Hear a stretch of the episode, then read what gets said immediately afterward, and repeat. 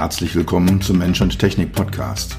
Dieser Podcast ist für alle, die Technologie entwickeln, vertreiben oder nutzen. Für alle, die immer mal wieder das Gefühl haben, dass Technologie sie überrumpelt oder beherrscht. Für alle, die verstehen wollen, was Technologie mit uns macht und wie wir unser Leben zurückbekommen. Dieser Podcast ist für die, die Technologie sexy machen wollen. All die Produktentwickler, Designer, UX-UI-Profis, Produktmanager, CTOs, CEOs und für dich. Mein Name ist Dr. Peter Röska, für meine Freunde auch Dr. Peter. Ich bin dein Gastgeber und freue mich, dass du dabei bist. Das ist die erste Folge des Mensch und Technik Podcast. Also eigentlich die nullte Folge, das Intro, die Auftaktepisode. Wie auch immer du es nennen möchtest. Die Folge, in der ich zwei Dinge machen möchte. Es geht um den Podcast, was er ist, warum ich ihn aufnehme. Und es geht auch um mich. Ein paar Worte über meinen Werdegang, meine Kompetenzen und warum ich diesen Podcast mache. Am Ende geht es hier um dich, deinen Blick auf Technologie zu verändern, deinen Umgang damit zu gestalten, so dass du dein Leben zurückbekommst. Ich will dir das Wissen und die Kompetenz geben, einen geschärften, kritischen, kreativen Blick auf Technologie zu entwickeln. Und daher geht es hier ganz zu Anfang um mich und am Ende um dich. Technologie hat zwei dicke Probleme. Sie ist oft schwer zu verstehen und zu nutzen. Ich mag das Wort bedienen nicht. Gerade eben habe ich wieder eine Mail von meinem Autohändler erhalten, in der das intuitive Bedienkonzept des Fahrzeugs gelobt wird. Blah. Über das Wort intuitiv, seine Bedeutung und die Implikationen werde ich sicher in einer der nächsten Folgen reden. Aber Bedienkonzept erzeugt den Eindruck, dass ich dem Auto dienen darf. Bedienen impliziert, dass ich der Technik diene, was Blödsinn ist. Sie soll mir dienen. Und genau das tut sie nicht. Zumindest nicht immer. Und da sind wir schon beim ersten Problem, was technische Geräte, Systeme, Services uns bereiten. Sie sind so gestaltet, dass sie nicht wirklich zugänglich sind, dass wir Aufwand betreiben müssen, um Nutzen daraus zu ziehen. Wie oft hast du schon vor einer Fernbedienung einer Küchenmaschine, der Navi im Auto oder einer Handy-App gesessen und dich verzweifelt gefragt, wie zum Teufel das jetzt gehen soll? Und du hast deine Zeit damit verschwendet, komplizierte Abläufe zu erlernen und immer wieder durchzuführen, obwohl das doch auch ganz anders gehen könnte. Wie oft hast du schon in Schulungen für neue Software gesessen und dich gefragt, wer hat sich das ausgedacht? Wie oft hast du hilflos in Help-Files gesucht, Handbücher gewälzt oder jemanden fragen müssen, der sich auskennt? Womit wir beim zweiten dicken Problem von Technologie sind. Sie ist omnipräsent, sie ist überall. Wir können uns ihr nicht entziehen. Wir leben heute besser, länger und gesünder als je zuvor in der Geschichte der Menschheit und Technologie hat einen großen Anteil daran. In der Steinzeit war man mit 23 ein alter Mensch, im Mittelalter mit 35. Heute sind wir mit 65 noch jung. Medizingeräte helfen uns Menschenleben zu retten. Wir reisen trotz all der Geschwindigkeit dank Technik sehr sicher. Körperliche Arbeit ist durch Technologien extrem reduziert. In Gefahrensituationen helfen uns Roboter. Technologie ist demokratisiert. Sie gehört nicht, wie es noch in den 80ern war, einer kleinen Elite.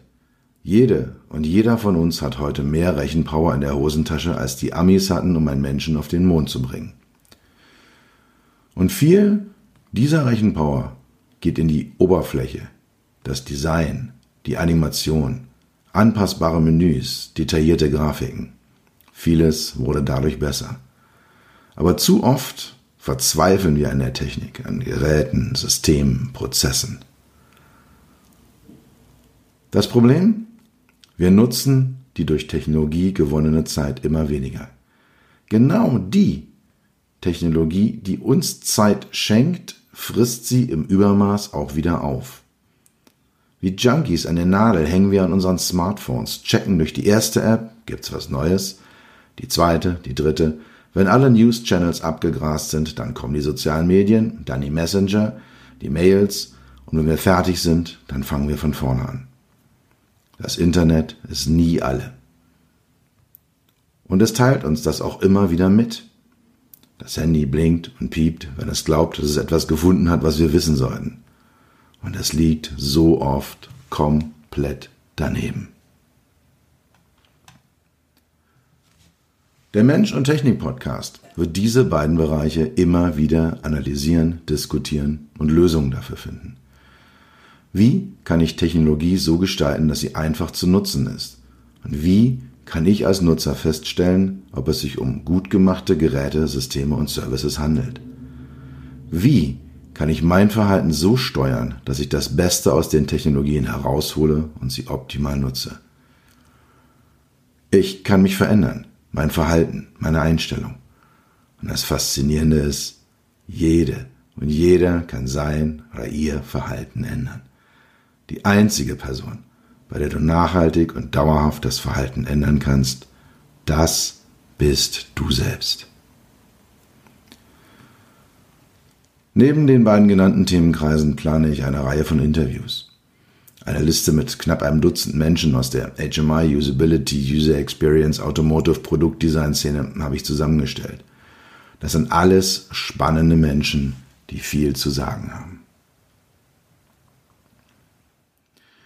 Okay, nun ein paar Sätze zu mir. Ich sag übrigens immer du. Ich hoffe, das ist okay.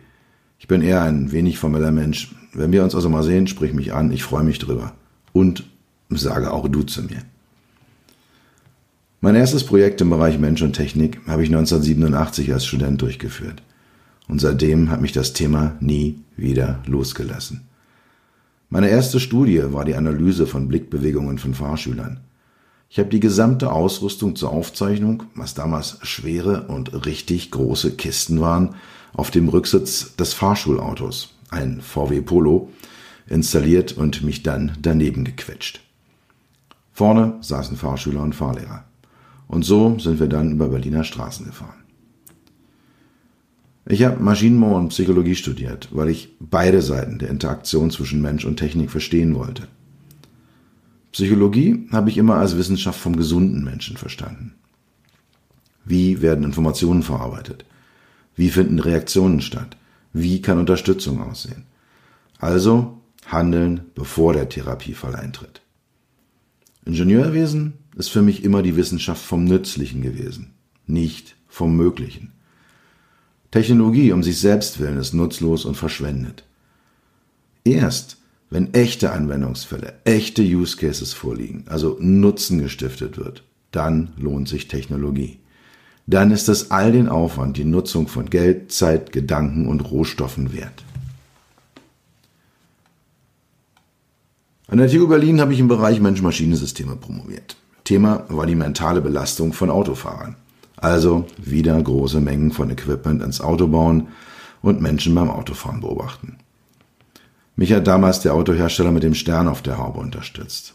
Einer Verbindung in die Industrie, die ich meinem Doktorvater zu verdanken hatte. Nach dem Ende der Uni-Zeit war ich dann noch ein paar Jahre beim Daimler. Inhaltlich sicher die spannendste Zeit in meinem Berufsleben. Wir haben Testfahrer von oben bis unten mit Elektroden beklebt und die ganze Nacht im Oval fahren lassen.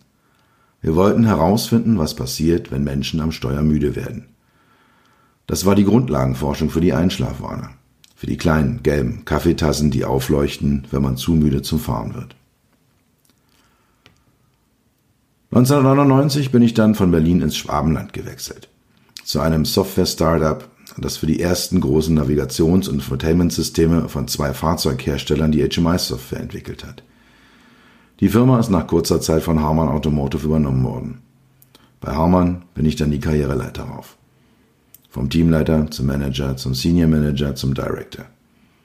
Ich habe dort ein Team von 20 Leuten auf drei Kontinenten aufgebaut. Designer, Psychologen, Ingenieure, Linguisten, Soziologen, technische Redakteure. Mit diesem Team haben wir dann für fast alle Fahrzeughersteller HMI, wer sich schon fragt, was HMI heißt, Human Machine Interface, Mensch-Maschine-Schnittstelle. Also haben wir für fast alle Fahrzeughersteller HMI-Lösungen entwickelt. Die Bildschirminhalte designen, die internen Strukturen, Funktionen der Geräte, Menübäume und Interaktionen. Nach zwölf Jahren bin ich dort weg. Ich hatte mir eine Zeit lang vorstellen können, bei Harman in Rente zu gehen. Aber zum Schluss lief einfach zu viel zu falsch. Und am Ende ist es immer love it, change it or leave it. Zu lieben hatte ich schon länger aufgehört. Veränderungen in meinem Sinne waren nicht möglich, bleibt nur zu gehen. Die folgenden vier Jahre bei einem Dienstleister verbuche ich unter Charakterbildung. Wenn du jeden Morgen mit ungutem Gefühl ins Büro fährst, ab Dienstagmittag vom Wochenende träumst und nichts, aber auch nichts bewegt bekommst, dann hast du ein Problem. Da ich vor Problemen nicht weglaufe, sondern versuche sie zu lösen, bin ich vier Jahre geblieben. Am Ende war ich mir mit meinem Chef darüber einig, dass wir uns über nichts einig werden. Zeit zu gehen. Ich habe mit Beyond HMI mein eigenes Beratungsbusiness an den Start gebracht. Beratung von Hightech- und Automobilfirmen in den Bereichen, die ich schon immer beackert hatte. Usability, User Experience, Mensch-Maschine-Schnittstelle. Das Portfolio wächst, sowohl an Kunden als auch an Themen. Es geht um Autos, Maschinen, Konsumergüter, um die Gestaltung der Mensch-Maschine-Interaktion, um autonomes Fahren, die Mobilität der Zukunft. Bei allem, was ich tue, stelle ich den Menschen in den Mittelpunkt. Menschliche Bedürfnisse, Fähigkeiten, Wünsche, Träume in Technologie zu reflektieren, das treibt mich an. Bessere Produkte, bessere Services, bessere Systeme. Als Keynote-Speaker rede ich über meine Sicht auf Technologie, meine Erfahrungen, mein Leben, meine Mission, um den Blick meiner Zuhörer zu schärfen, ihren Blick zu ändern und ihnen damit Zeit, Qualitätszeit und ein Stück ihres Lebens zurückzugeben. Meine Mission ist es, Technologie sexy zu machen. Wir leben in einer hochtechnisierten Umwelt und das bietet uns enorme Vorteile. Wir leben länger, besser und gesünder als jemals zuvor in der Menschheitsgeschichte. Auf der anderen Seite verschwenden wir unendlich viel Zeit mit Daddeln am Handy, vor dem Fernseher oder dem Einstellungsmenü einer Küchenmaschine. Technologie hat die Tendenz, unser Leben zu beherrschen. Wusstet ihr, dass wir im Schnitt knapp ein Drittel unseres Lebens auf Bildschirme starren? Dazu kommt ein knappes Drittel Schlaf, bleibt verdammt wenig Zeit für das, was wirklich wichtig ist. Dafür ist dieser Podcast. Deinen Blick für den Wert von Technologie zu schärfen und aufzuzeigen, wie man es besser machen kann. Ich freue mich auf die gemeinsame Reise. Das war es für heute. Ich bedanke mich dafür, dass du Zeit mit mir verbracht hast. Ich hoffe, du konntest etwas mitnehmen und etwas für dich tun, was dir keiner mehr nehmen kann. Für einen weiteren Austausch findest du mich auf LinkedIn, auf meinen Webseiten www.peter-röska.com und www.beyond-hmi.de. Schreib mir eine Mail unter podcast at beyond-hmi.de. Bis zum nächsten Mal, pass auf dich auf und bleib gesund.